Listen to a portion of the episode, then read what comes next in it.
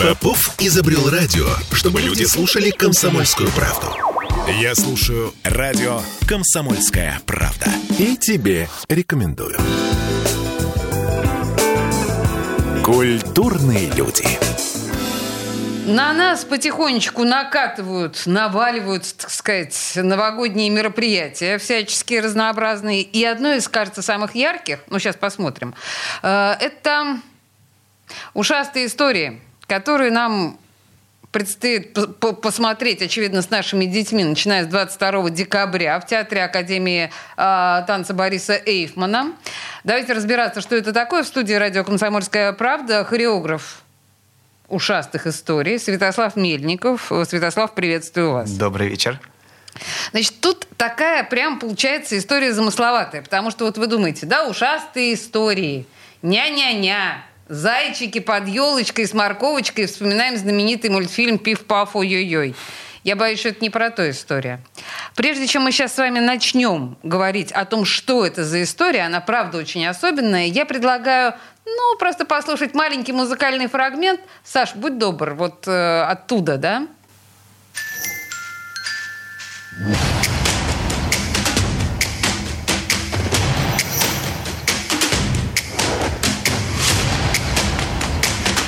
Ну, то есть вы понимаете, что это совсем не сладкая э, новогодняя история, э, значит, для шестилеточек и их старых нянюшек.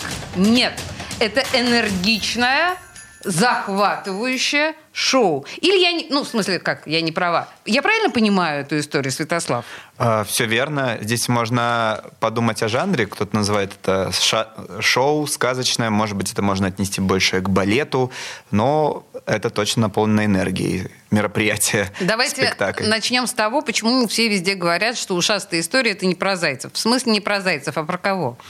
Про а... лопоухих людей? Не совсем. Ушастые, наверное, это не люди, угу. человекоподобные существа с ушами. Это вообще отдельная история их создания, да, то есть не хотелось брать именно кроликов, зайчиков, но это, безусловно, такой э, приятный образ. Но когда мы уходили вообще в драматургию, философию, зачем нам этот проект, э, как-то максимально хотелось говорить про людей. Угу. И взяли такую условность, что это сказочный, вым, ну, вымышленный персонаж. И, как бывает, э, сказки в сказке не бывает. Да? То есть есть условность, которая позволяет нам немножко легче смотреть на какие-то, может быть, не совсем реалистичные происшествия, но за счет того, что это человекоподобные персонажи, ты понимаешь, что все то же самое происходит и с людьми. И, может, какие-то отчасти утрированные события, реакции, на самом деле, они нам не то что доступны, мы стоим перед таким же выбором, и порой в эти забавные герои становятся для нас примером. То есть такая была... Задумка. Да. В основу ушастых историй легла какая-то ранее написанная классическая история, или вы все сами придумали с нуля? А, придумали все сами с нуля. А, здесь, на самом деле, чего придумывать не пришлось, это а, ценности и тема, которая вдохновляет с детства. Ну, во-первых, сама рождественская, новогодняя, так, семейная, объединяющая. Ну, и плюс такие качества и ценности, которые, наверное, не только в Новый год э, важны, они важны всегда. Вот как-то хотелось об этом поговорить. Безусловно, э, классические произведения вдохновляют своей красотой, э, может быть, даже историчностью, да, что они так как традиция какая-то. Не хотелось никого удивлять, не хотелось что-то переделывать, а просто такая вот рефлексия на эту тему. Я настоятельно рекомендую нашим э, слушателям посмотреть тизер этого балета, ну, собственно говоря, вы просто набираете ушастые истории где угодно, либо в Ютубе, либо просто в любом поисковике, и вы увидите, это короткий 30-секундный тизер, чтобы вы просто представляли себе эстетический подход, потому что если вы рассчитываете увидеть щелкунчика, то, пожалуй, вы будете разочарованы. Это другая эстетика, и давайте вот про эстетику, потому что э, кто, кто-то вот мне написал, я просто спрашивала у знакомых, кто-то мне написал, что, возможно, это первый контемпорари э, балет для детей. Я напряглась, подумала, знаю ли я что-нибудь еще в этом жанре для детей, не вспомнила. Вы разделяете этот подход? Отчасти да, потому что мы не боялись экспериментировать с хореографией. Почему говорю экспериментировать? Потому что э, как-то в мире танца идут про, по протоптанной дорожке, либо это такая экспериментальная история, либо и она определяется как жанр экспериментальная, либо все-таки ближе к классике. Я сейчас говорю, если мы ориентируемся на ту же публику, аудиторию детей. Хоть у нас не было задачи чисто для детей, мы, конечно, расширяем там для разных возрастов есть своя драматическая линия, да, но да, здесь э, достаточно смело мы подошли к хореографии. Безусловно, есть отсылки как и в музыке, так и в хореографии классики, да, но это современная хореография с атлетичными э, элементами. С атлетичными, о да. Вот, поэтому да, мы хотели дать отду тому, что сейчас с танцем происходит, да, и некая безграничность, ну, в нашем видении, угу. да, то есть не ограничивать себя только тем, что уже однозначно люди привыкли видеть, ну, опять же, в этом же жанре, как в «Щелкунчике». То есть это даже не на сравнение, а просто вот мы так чувствуем, так видим, набрали смелости и сделали. Друзья мои, никто «Щелкунчик» не отменял, и никто не отворачивается от «Щелкунчика», просто это совершенно другая история. Хорошо, я э, также где-то видела, что э, какие-то адреса к Митерлинку э, то есть история, ваша история а-ля Миттерлинг. Можем ли мы так говорить? Согласны а, вы с этим? Отчасти. Дело в том, что был такой, ну и есть а, философский подход к драматургии. А, это было связано не только с тем, чтобы расширить аудиторию, а в целом очень простые истины, они не всегда настолько просты, хотя в них иногда, ну не иногда, а в них и скрываются, наверное, основные там мотивы и счастья. То есть это философия, да, то есть доступна для восприятия детского зрителя, э, более взрослого и, собственно, людей, которые уже привыкли и хотят на искусство смотреть как на более сложную, да, какую-то систему. Вот, то есть, наверное, поэтому есть отсылка такая вот в Метерлинг. Да. Просто когда э, Святослав говорит о философской составляющей, я так понимаю, что просто если вдруг кто не помнит, Метерлинг это синяя птица. Угу. Да, и мы понимаем, что это очень философская, даже не, не столько сказка, сколько притча. И вы тоже себе ставили некие притчевые задачи некоторым образом. О сюжете можно несколько слов? А, да, я не хочу спойлеры Спойлерить? раздавать. Ага. Да, да, да. Но на самом деле сюжет очень захватывающий, и я здесь к нему не буду подступаться. Больше, наверное, расскажу о том, как мы пошли, возвращаясь к вопросу про ушастых, а, есть а, антагонисты и протагонисты. Да? Ушастый главный герой и, собственно, его, так скажем, представители его вида — это ушастые, человекоподобные. Мы взяли и разделили немножко человеческую сущность. Есть еще тени во главе с мистером Дымом, и это О. в нашем спектакле это отдельный персонаж, и э, очень, э, наверное, является таким надломным моментом психологически для зрителя, когда он видит, что а антагонисты протагонисты местами иногда меняются. Ну, как это может быть, да? И здесь происходит вот это вот э, единение двух противоположностей возможно единение в одном человеке. Да? Здесь все зависит от тебя, что ты выберешь. Вот мы разделили это на два отдельных Синяя персонажа. красная таблетка. да? На самом деле, отчасти, да. Вот, разделили так, и э, вроде два отдельных персонажа, но ты понимаешь, что иногда хорошие поступают. Ну, я не буду сейчас каких-то примитивных вещей, но вот это сложная история, которая на самом деле, так же, как и Шекспир вдохновлялся, да, так скажем, притчами, да, э, и религиозными в том числе, раз, ну, древними, так скажем, да, сюжетами, э, не исключали мы и того же Шекспира, и не исключали, чем он вдохновлялся. Э, это все не то, что на взаимствование, это больше на, ну, собственно, сознание. То есть действительно хотелось произведение создать, в котором сами каждый раз, просматривая спектакль, и это дело как режиссер, отслеживая mm-hmm. качество, каждый раз э, нахожу новые для себя ниточки, которые, наверное, счастлив видеть, потому что это закладывалось неосознанно, да, и сейчас, когда ты видишь, что это работает, я сам стараюсь все-таки позицию зрителя придерживать в себе. Э, в общем, да, вот это... Мы с вами про главное не сказали. Я так понимаю, во-первых, э, это очень массовый спектакль, там чек 100, да? Да. И все эти человек 100 – это дети? Не все. Нет, конечно, там есть и взрослые, просто с детьми особый шарм. Э, не в плане массовости, не в плане детскости, а в плане честности. Есть э, роли, которые дети понимают, мне кажется, быстрее, чем я. А, чистота? Ладно, нет, на самом деле не будем говорить банальностей, но просто, опять же, вот возвращаясь угу. к общей энергетике э, того, что мы видим, когда реально на сцене 100 человек, причем там же маленьких детей нет, вот прям маленьких, это подростки. Да. И это достаточно силовые Извините, я, я не понимаю, как это называть. Я дилетант абсолютно в этом вопросе, но это достаточно сильно, это под, очень подготовленные дети, правильно? Да, да, да, безусловно, у них э, хореографический э, опыт и подготовка, да, то есть это ежедневные э, тренировки. То есть это имеет серьезную спортивную составляющую, безусловно. Угу. Но в первую очередь у всех артистов идет опыт ну, театральный, да, то есть, ага. чтобы они, они понимают в первую очередь наполнение. То есть задача не выполнить э, хореографические, технические аспекты, а изначально понимать, для чего они это делают. Вот, наверное, поэтому это позволяет быть супер эмоциональными, э, и та энергетика, о которой мы говорим, не только за счет количества, хотя, безусловно, это массированная это атака. Много. Это прям много. Значит, друзья мои, все это будет происходить с 22 декабря по 7 января в Театре Академии танца Бориса Эйфмана. Вот эта вот всю массовую историю, она называется «Ушастая история». Мы сейчас говорим с хореографом Святославом Мильниковым, который режиссер. Вы же режиссер-постановщик, да, всей этой темы. Балетное шоу, кажется, это то, что нельзя пропустить. Две минуты рекламы, мы прервемся и продолжим разговор об этих историях и, может быть, о других хореографических историях с нашим гостем. Не уходите далеко. Культурные люди. Я предпочитаю правду, а не слухи. Поэтому я слушаю радио «Комсомольская правда». И тебе рекомендую. Культурные люди. А мы продолжаем ушастые истории в центре нашего внимания. Ну, в общем, если вы слушали нашу первую часть, вы уже понимаете, что мы не про сюси-пусеньки тут с вами разговариваем, а про такой полноценный массовый контемпорари э, акт, контемпорари балет, вроде бы для детей, а вроде бы и о взрослых. Ну, в общем, кажется, это очень мощное шоу. Помимо того, что 100 человек задействовано, которые прям залихватски пляшут, не побоюсь этого слова.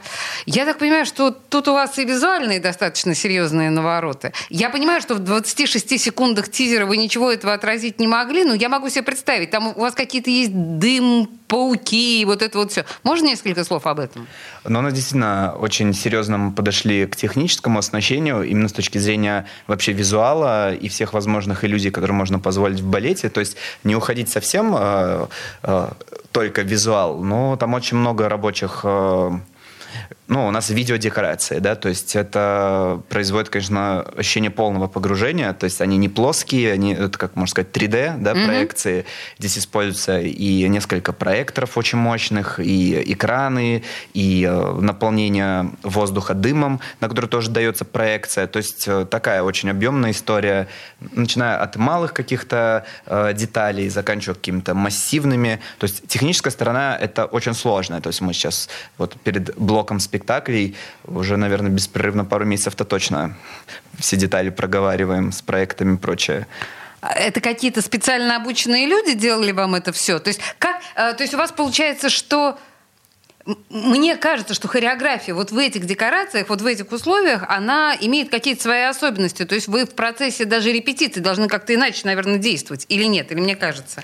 А, нет, это, конечно, имеет отпечаток. А, просто здесь а, творческая составляющая, и, может быть, ну, есть какая-то там пытливость с моей стороны. То есть иногда вижу какие-то супер декорации и даю задачу нашим технологам, и мы вот на протяжении долгого времени думали, а как мы можем это реализовать совместно совместив с танцами, вообще, да, с хореографией, чтобы это не, не убивало друг друга, не спорило, а наоборот усиливало. Таким образом, мы пришли, например, у нас нет вообще статичных декораций, которые просто стоят. У mm-hmm. нас есть очень сложные конструкции, которые одновременно супер легкие их может подвинуть ребенок, одновременно на них может танцевать несколько человек, они супер устойчивые, бесшумные. Ну, то есть к таким вещам приходили. То есть не просто какая-то красота, да, и при этом на них можно давать проекции. Вот, э, безусловно, вот материальные декорации, они всегда присутствуют на репетициях, и они э, создают для нас определенные ограничения. Но когда мы совмещаем... И точки еще... опоры, не без этого. Когда мы совмещаем это уже э, с визуальными решениями, которые доступны, ну, к сожалению, уже только на сцене, да, это э, прочие масштабные декорации, которые идут сверху и в виде видео, то, наверное, эта картинка получается уже ближе к самому спектаклю. Но здесь просто четко на репетиционный процесс проговариваются правила, которые создаются, ну, скрупулезная история. Так, теперь, э, у меня, возможно, дурацкий к вам вопрос, но скажите мне, пожалуйста, какое отношение к этому ко всему имеет Эйфман? Почему это на Эйфмановской площадке? Вы де- детей у Эйфмана взяли? Или, ну вы же сами, сейчас мы об этом тоже mm-hmm. поговорим обязательно, потому что Святослав, у него э, своя еще студия, ну так просто, да, чтобы понимать. Я, мы, мы об этом поговорим. Эйфман при чем? А, на самом деле здесь все очень просто. Площадка прекрасная, шикарная, э, предназначена для танца, э, для балета. И э, на самом деле в городе, как бы это грустно не было, не так много технологичных площадок, на которым могут себе позволить э, такое оснащение. То есть здесь пошли больше инфраструктурным. Безусловно, на этой площадке не работают спектакли без личного согласования, да, Бориса И это мой следующий вопрос. Как Борис Яковлевич отнесся к вашей, э, значит, затее? Ну, здесь не было бы спектакля на этой площадке, если бы отнесся как-то неположительно, да? Да, надо думать, Это, с одной стороны, как для любого хореографа, да, то есть твой проект оценивает, какой бы он ни был другой хореограф. Это первая Сам мысль. целый, понимаете? Целый Эйфман. Да. А, ну и, конечно, все-таки приятно в итоге получить а, согласование, так скажем, одобрительную отмашку. Мы уже второй год сотрудничаем с этой площадкой. А, ну, собственно... А что было в прошлом году? Ушастые истории. А, то есть там были ушастые истории, да, то есть да, вы да. их уже играли. Угу. Да, Хорошо, извините, я этого не знала. Новая, немножечко обновленная версия, да, там, экспериментируем, продолжаем наращивать технологические мощи. Но вообще, я так понимаю, что вы сами-то, как э, хореограф э, и как творческая личность, вы такой экспериментатор э, со страшной силой. Вы и у Вишнева там некоторым образом да, принимали участие если я все правильно поняла, да, про вас, э, и с Антоном Таноновым работали. Да. Что вот у вас с Таноновым? Какие, был такой достаточно серьезный эксперимент? А, с Таноновым Антоном... Антон Танонов – это композитор, композитор извините. да. А, с ним мы пересеклись на мюзиклах. Угу. А, то есть мы строили с ним два проекта. Это в театре ЛДМ, да, то есть я выполнял там функцию не режиссера, ну, режиссера-постановщика и хореографа. А, то есть, мне кажется, это а, было интересно, если они, потому что Антон все-таки, мне кажется, больше такой представитель классической, наверное, музыкальной истории. А, мы менее классическая история про, тан- про танцы, да, и такое пересечение, мне кажется, должно быть интересно для зрителя, да, в рамках еще э, своего рода спектакля. Ну, мюзикл сам по себе это все-таки такая нейтральная территория для, для танца, для хореографии и э, музыки. Но это больше такой коллаборации, так скажем. Mm-hmm. вот.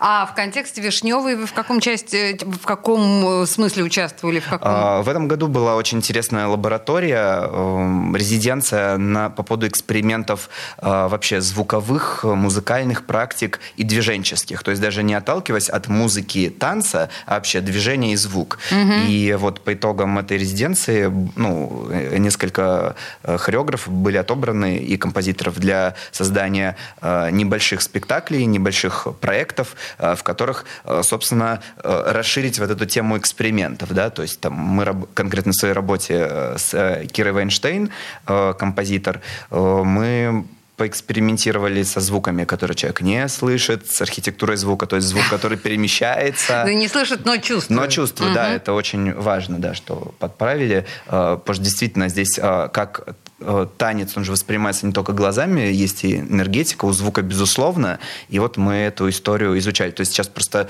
э, либо совсем вкратце, либо супер подробно. Да, Нет, ну что... давайте вкратце, у нас, к сожалению, не так много времени. Да, вот.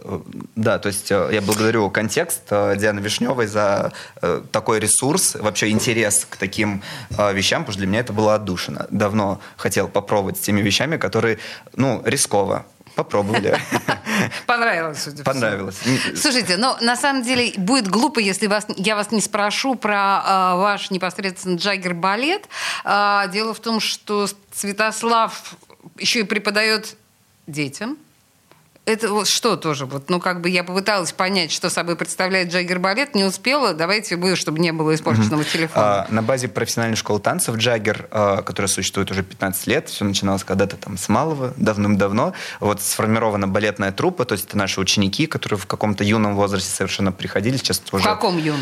Ну, начиная от пяти лет, да. Ага. То есть у нас есть а, экземпляры, которые сейчас уже доросли до хореографов, для, до совершенно взрослых профессиональных артистов, работающих в разных театрах. Коллег, ну, собственно, и, и в нашей трупе. То есть это артисты, выращенные на базе нашей прекрасной студии, в которой мы экспериментируем как с танцем, так и с драма, ну, вообще с драмой, да, то есть не так часто танцовщиков в актерское мастерство погружают с этой точки зрения. Вот, собственно, поэтому мы так смело э, пошли в ушастые. То есть э, в ушастых работают ваши воспитанники из Джаггер студии? Да. Только они?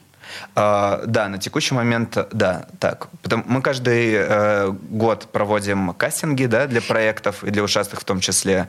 Я просто, я почему спрашиваю, потому что я думаю о том, что, а вот э, школа танца, может быть, сейчас некорректный вопрос, э, господина Эйфмана, его учащиеся, глядя на ваших ушастых, не хотят тоже в этом попринимать участие? Но понимаете, вот лично мне mm-hmm. кажется, мне было бы завидно. Э, мне кажется, у ребят, э, студентов, учеников Академии есть тоже достойные перспективы. И здесь все-таки, наверное, можно говорить о смелом разделении да, вот сфер, э, да, потому что, наверное, эстетика и техники, которые мы используем, они немножечко отличаются. И, наверное, направление Бориса Яковлевича сейчас в другую сторону, да, и как будто бы как будто как бы. будто бы, да. Э, корректно и деликатно э, вышел из моего некорректного вопроса хореограф Святослав Мельников. Хорошо, и последнее, наверное, что я хотела вас спросить. Каково работается с сотней, ну хорошо, там детей не все сто, но все равно там до хрена детей много. Каково одновременно с таким количеством детей работать на сцене, вам как хореографу и постановщику? Ну, во-первых, у нас большая команда и постановщиков, и дэнс-капитанов, э, да, то есть и главные, ведущих. Да, да. Так. Как ты сказал, не по-русски, да? Нормально, нормально.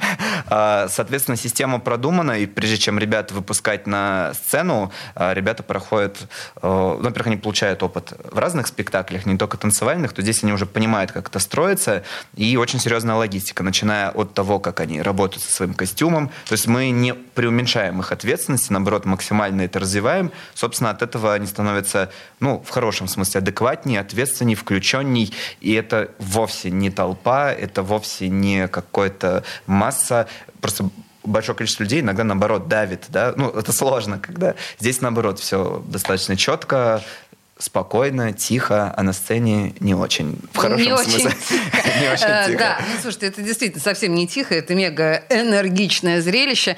С 22 декабря все могут оценить его на сцене театра Академии Бориса Эйфмана, а в студии радио «Комсомольская правда» был хореограф Святослав Мельников. Святослав, спасибо большое. Спасибо большое. Культурные люди.